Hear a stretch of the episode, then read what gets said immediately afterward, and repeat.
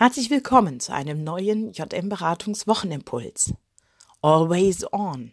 Bist du ständig erreichbar? Im Bett, am Abend oder am Morgen, noch vor dem Aufstehen, die E-Mails abrufen? Noch schnell im Feierabend an das Diensthandy gehen? Beim gemütlichen Abend mit den Freunden oder dem oder der Liebsten ständig bei Instagram, Snapchat oder Facebook in auch doppelter Form kommunizieren? Wenn du dich da wiederfindest und du ständig das Gefühl hast, erreichbar sein zu müssen, dann verursacht das viel Stress, weil entweder dein Job nie in den Hintergrund tritt und du abschalten kannst, oder du dich eben auch in deiner Freizeit unter Druck gesetzt fühlst. Ich selbst habe mit Erschrecken festgestellt, dass meine Konzentration immer mehr schwand. Durch ständige Push-Benachrichtigungen und blinkende Elemente war ich es zum Schluss ehrlich gesagt auch nicht mehr gewöhnt, mich am Stück mehr als fünf, sieben, zehn Minuten oder eine Viertelstunde konzentrieren zu können. Außer ich habe Musik gemacht, denn da ist mein Handy lautlos in der Tasche. Aber auch hier habe ich mich erwischt, dass ich in den Pausen immer wieder draufgeschaut habe und dann auch nur mal schnell irgendwas erledigt habe. Das soll jetzt hier aber wahrlich keine analoge Predigt werden. Es kann und soll dir aber dabei helfen, bewusst zu werden, dass Always On auf der einen Seite zum Leben und unserem Lifestyle heute dazu gehört, du dir aber darüber auch im Klaren sein darfst, dass es ein Grund für geistige und emotionale Erschöpfung sein werden, also sei, ist oder werden kann, und du jederzeit die Freiheit hast, bewusst zu entscheiden, was du machen möchtest. Setze dir also selbst und anderen die Grenzen, denn für dich wird es sonst keiner tun. Ich gebe dir heute mal vier Strategien gegen die Always-On-Falle. Erstens, werde dir bewusst, woher der Druck eigentlich stammt. Wirst du auch nervös, wenn du dein Handy mal vergessen hast oder ganz besonders dann, wenn der Akku nur noch ein paar Prozent Ladung anzeigt? Checkst du noch vor dem Einschlafen deine sämtlichen Kommunikations- und Social-Media-Kanäle? Machst du dein Handy nie aus? Also kennst du vielleicht auch deine PIN-Nummer nicht mehr? Oder stellst es zumindest auch nicht auf Flugmodus? Auch nicht in der Nacht? Das Handy ist immer an deiner Seite und es liegt nachts neben deinem Bett. Klar, es ist ja auch dein Wecker wahrscheinlich. Und führt dein erster Griff am Morgen ebenfalls zum Handy, nicht etwa um den Wecker nur auszustellen, sondern wieder alles von vorne im Checken zu beginnen? Frage dich einmal selbstkritisch, muss das wirklich sein? Wer verlangt das eigentlich von dir? Sicherlich nicht dein Chef oder deine Freunde, sondern meist du selbst und auch in Berufen oder Ehrenämtern, in denen eine Erreichbarkeit gewährleistet sein muss, kannst du dir deine Freiräume schaffen. Ob über einen Melder, der eben keine weitere andere Funktion hat als eben dieses Melden. Und ja, natürlich stellen auch heute zum Beispiel die Freiwillige Feuerwehr auf Apps um. Das erlebe ich gerade nämlich bei meinem Mann selber dass die Feuerbenachrichtigung oder Alarmbenachrichtigung über eine App oder eine WhatsApp-Gruppe passiert. Ja, das ist unser Lifestyle heutzutage, aber es ist ja die Frage, ob du dich davon selbst unter Druck setzen lassen musst. Also eine Handy-App oder Alarmbenachrichtigungsgruppe über einen Messenger-Dienst heißt ja noch nicht, dass du dich trotzdem ständig gezwungen fühlen musst, erreichbar zu sein oder vor allem dann auch zu kommunizieren. Machst du dir also den Always-On-Druck selbst? Frage dich das einmal. Zweitens, schalte bewusst ab und entwickel dazu Rituale. Ja, das ist natürlich etwas, wo andere sagen, Mensch, du kommst aus dem eher analogen Zeitalter noch. Ich bin ja eine Xler-Generation und wir haben es teilweise ja wirklich noch mit, ohne Handys in unserer Kindheit und Jugend gehabt. Aber heutzutage ist auch ganz bewusst die Frage mal zu stellen, wie viel Zeit du am Handy verbringst und unbewusst mit Dingen, die du mal eben machst. Mal eben die Mails abrufen, mal eben kurz die Nachrichten checken, auf Antwort, Nachrichten antworten oder mal schnell anrufen, schnell noch was posten, twittern, den Status einstellen, erneuern, den Freunden mitteilen oder auf Nachrichten in bestimmten Messenger-Gruppen zu antworten. Mache dir einmal bewusst, wie viel Zeit du tatsächlich für solche Dinge aufwendest.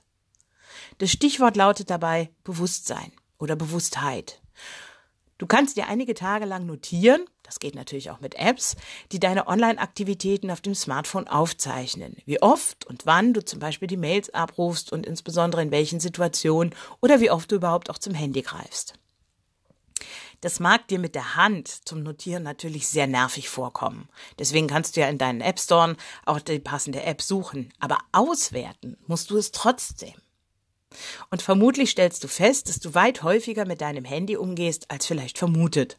Und selbst das alles wäre ja grundsätzlich überhaupt nicht so schlimm, wenn nicht dazu kommt, dass nicht nur die reine Zeit zählt, die du also für den Blick auf die jeweilige Aktion brauchst, sondern du jedes Mal aus deiner Konzentration gerissen wirst.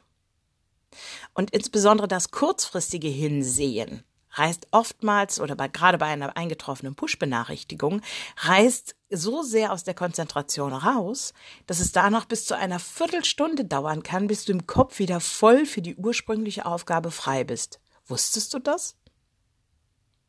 Rituale helfen dir also dabei, die Nutzung bewusster durchzuführen. Es geht dabei darum, eine Handlung durch eine andere zu ersetzen. Also zum Beispiel, wenn du zum Beispiel eine Mail abrufen willst oder in deinem sozialen Netzwerk etwas posten oder lesen möchtest, dann kannst du innerlich als Ritual kurz einen Schritt zurücktreten, durchatmen und dich fragen, ob das jetzt tatsächlich notwendig ist.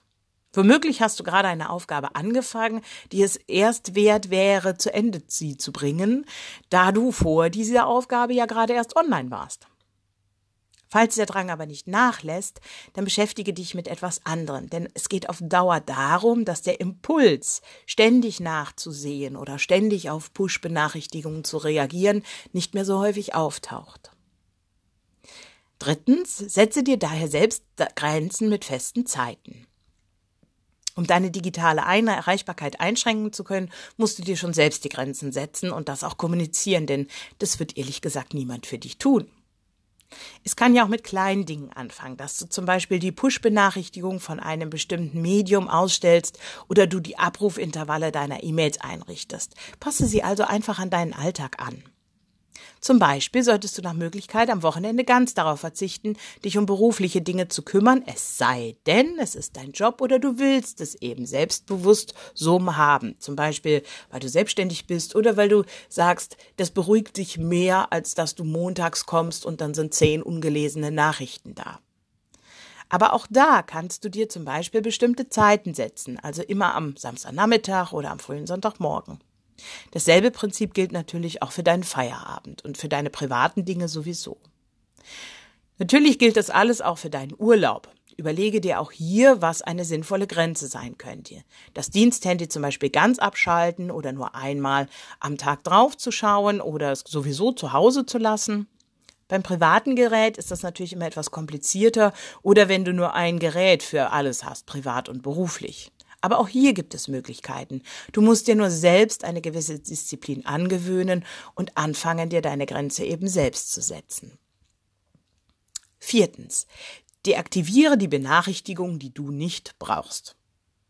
Also es gibt ja für bei jeder App und bei jeder Möglichkeit gibt es ja ständige Push-Nachrichten. Und wenn du sie alle anhast, bekommst du theoretisch in jeder Sekunde mindestens eine Push-Nachricht. Ob es dann Informationen sind über aktuelle Nachrichten, ob es deine Informationen aus den Social Networks sind, ob es E-Mails sind, ob es Anrufe sind, ob es Nachrichten aus deinen Messenger-Gruppendiensten sind. Also du kannst in jeder Sekunde theoretisch dich aus deiner Konzentration herausreißen lassen. Und die Frage ist, geht das? Also schaffst du das und macht das überhaupt Sinn? Nein. Denn ungünstig für die Konzentration und Entspannung sind diese ständigen Push-Benachrichtigungen. Egal, ob sie auf deinem Bildschirm äh, als Fenster aufpoppen, ein Bild darstellen oder einen Ton machen. Die Signale führen dazu, dass du aus deiner Konzentration gerissen wirst und sei es nur durch die innerliche Frage, ob du darauf jetzt reagieren willst, musst oder ob du erst später darauf reagieren willst. Und schon dieser kurze Impuls führt dazu, dass du es einige Minuten wieder dauert, bis du voll konzentriert bist. Eine Beobachtung, die aus unserem heutigen Leben einfach dazugehört und die bei mir ehrlich gesagt auch ständig vorkommt. Ich sitze also mit Freunden in einer schönen Runde zusammen und wir erzählen oder spielen oder schau einen Film. Und auf meinem Handy werde ich über eine neue Push-Benachrichtigung informiert, die mir in dem Augenblick wichtig erscheint. Ich klicke mich also aus der Runde aus, reagiere und stelle dann am Ende der Nachricht fest, dass sie entweder überhaupt nicht so wichtig war und durchaus noch Zeit hätte, dass ich sie bearbeite oder dass sie eigentlich total unwichtig war. Und was habe ich mit diesem inneren Drang gewonnen, darauf zu reagieren? Oder vielmehr die Frage, was habe ich eigentlich verloren? Ich habe verloren, wertvolle reale Zeit mit meinen Freunden zu verbringen.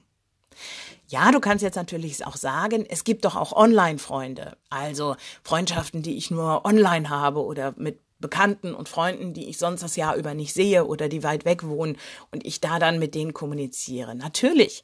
Aber wenn ich doch mit Menschen zusammensitze und Zeit mit denen gemeinsam verbringe, ist die Frage, ob es dann sein muss, dass ich doppelt kommuniziere mit Menschen, die vielleicht zu dem Thema oder zu dem Rahmen jetzt gerade überhaupt nichts zu tun haben. Anders ist es, wenn ich sozusagen auch mit meinen virtuellen Freunden gemeinschaftlich wie mit meinen realen Freunden über diese Dinge gerade spreche. Aber bei allen Tipps zur ständigen Erreichbarkeit gilt, du selbst bist gefragt. Also reflektiere daher deine Einstellung und prüfe, ob du tatsächlich immer und dauerhaft verfügbar sein musst oder willst. Schaffe dir persönlich deine Klammer auf, digitale Auszeit und lege dein Handy bewusst zur Seite oder schalte es zwischendurch einfach mal aus. Kurzer Tipp dazu. Habe vorher deine PIN-Nummer aber parat, wenn du sie nicht auswendig kennst, damit du anschließend nämlich wieder online sein willst oder kannst. Ich wünsche dir also nun viel Spaß und viel Erfolg beim Einrichten und Umsetzen deiner persönlichen Offline-Zeit. Ich bin gespannt. Wenn du es schaffst oder deine Erfahrungen und Impulse, teile sie mir gerne mit. Ich wünsche dir also eine gute Woche und bis bald zu meinem nächsten JM Beratungswochenimpuls. Auf Wiederhören.